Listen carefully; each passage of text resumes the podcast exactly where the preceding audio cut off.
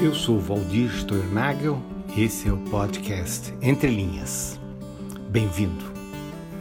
Não há como caminhar. Hoje eu queria orar. E essa oração quer começar com uma oração de uma pessoa chamada Martin Gutel. E nessa oração dele, ela tem o título Comecei a Orar. E ele diz assim: Houve um tempo em que eu estava cego. Eu pensava o que todos pensavam, dizia o que todos diziam, fazia o que todos faziam. Houve um tempo em que eu comprei uma pequena imagem devocional é, em que passava as contas do terço, em que rezava 30 salmos por dia. Houve um tempo em que eu cumpria o meu dever, em que eu pensava de forma esquemática, em que o mundo me parecia distante. Houve um tempo em que eu estava cego. E então eu me tornei atento, e então percebi há muitas coisas erradas. Elas falam do condicionalismo e destroem o homem, elas falam de paz e comercializam armas, elas enriquecem em cima dos imigrantes e do terceiro mundo. Elas odeiam umas às outras e vão juntas para o culto.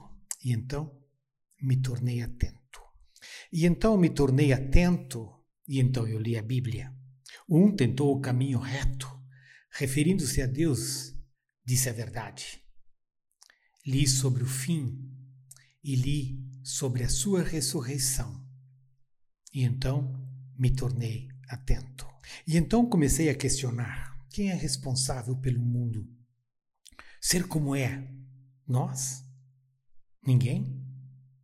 Deus? Quem mais? Quem o mudará? Nós? Ninguém? Deus? Alguém mais? Quem faz alguma coisa?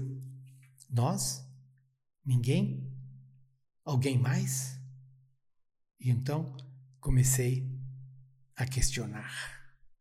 Comecei a orar. Começar a orar é uma atitude que abraça a vida. Começar a orar é uma afirmação da nossa própria é, humanidade.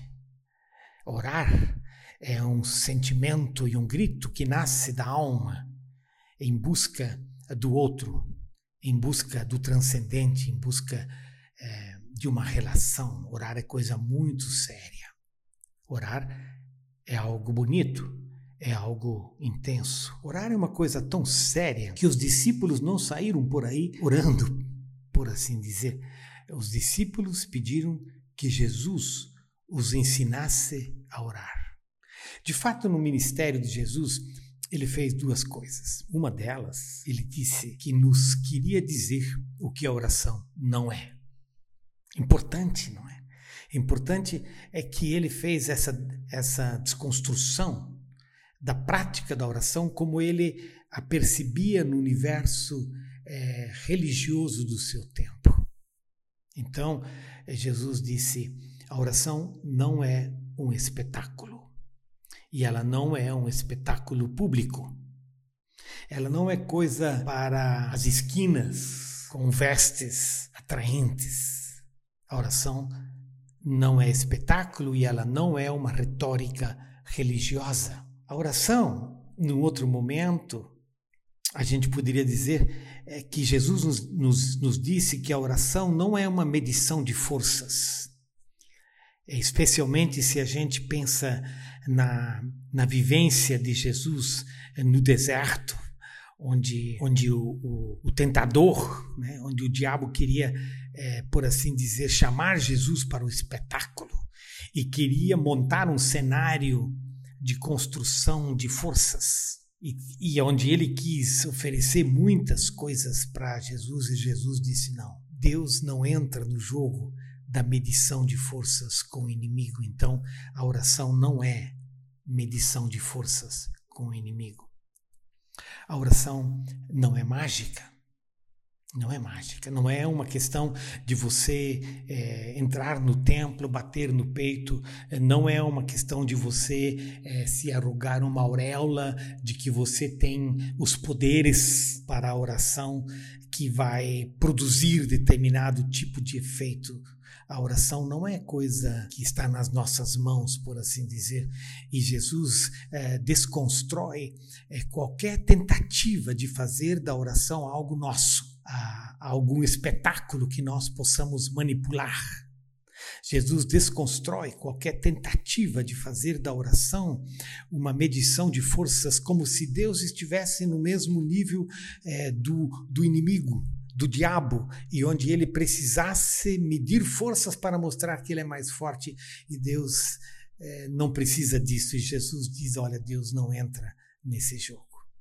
É bom isso, é bom isso que Jesus faz no sentido de desconstruir, né? É tanto da nossa prática da oração que acaba sendo muitas vezes uma oração mágica, que acaba sendo muitas vezes performática, que acaba sendo muitas vezes uma oração dentro do marco religioso do conflito de poderes, por assim dizer. E Jesus diz: não, não caminhem por aí. É, a oração ela, ela tem um outro caminho. E então ele também nos diz o que a oração é. A oração é um ato de entrega. A oração é um gesto de confiança.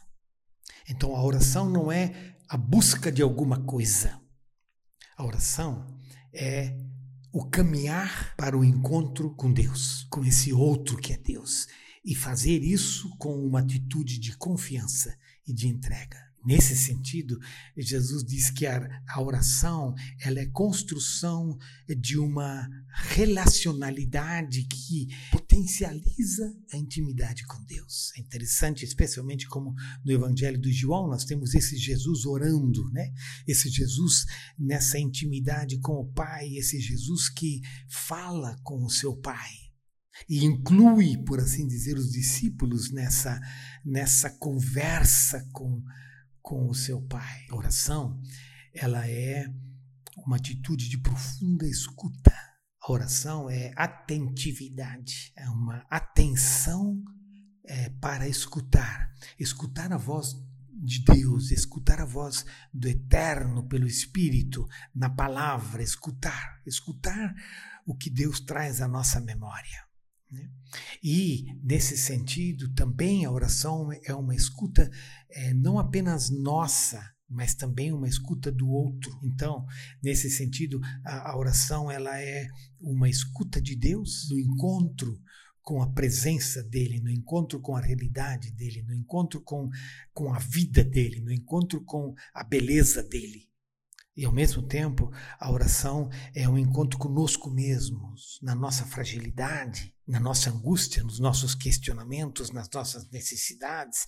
Por isso, até essa legitimidade de orar por nós, pelas nossas coisas, não a partir daquilo que nós podemos e temos, mas a partir daquilo que nós carecemos. A oração, em última análise, é adoração. Adoração. Adoração ao Deus que é Pai, Filho e Espírito Santo. E eu volto uma vez mais a esse poema, oração de Martin Luther. Comecei a orar. E eu queria passar esse poema uma vez mais e dizer: Você se identifica com ele? Houve um tempo, ele diz, em que eu estava cego. Eu pensava o que todos pensavam, dizia o que todos diziam, fazia o que todos faziam. Houve um tempo, diz esse poema, que pela linguagem dele a gente percebe que é, é, é um poema-oração que tem algum tempo.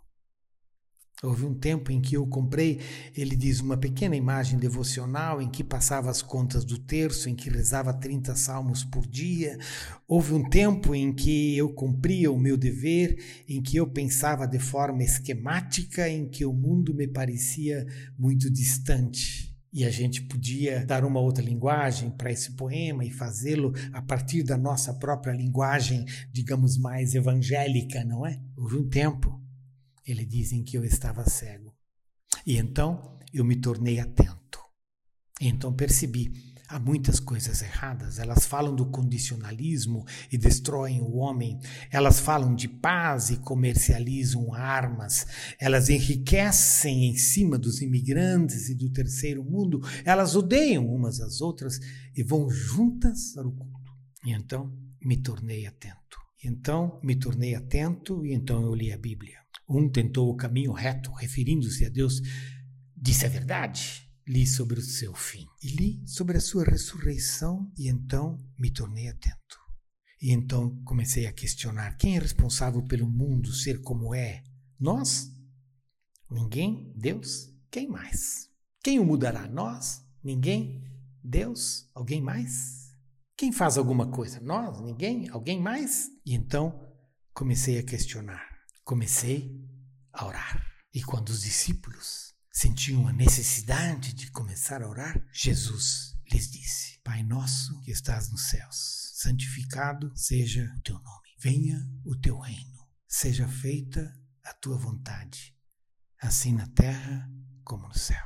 O pão nosso de cada dia nos dá hoje. E perdoa-nos as nossas dívidas, assim como nós perdoamos aos nossos devedores e não nos deixes cair em tentação, mas livra-nos do mal, pois teu é o reino, o poder e a glória para sempre. Amém. Oração é adoração. Oração é escuta. Oração é entrega. Oração é orar. Pai nosso. Comece a orar você também.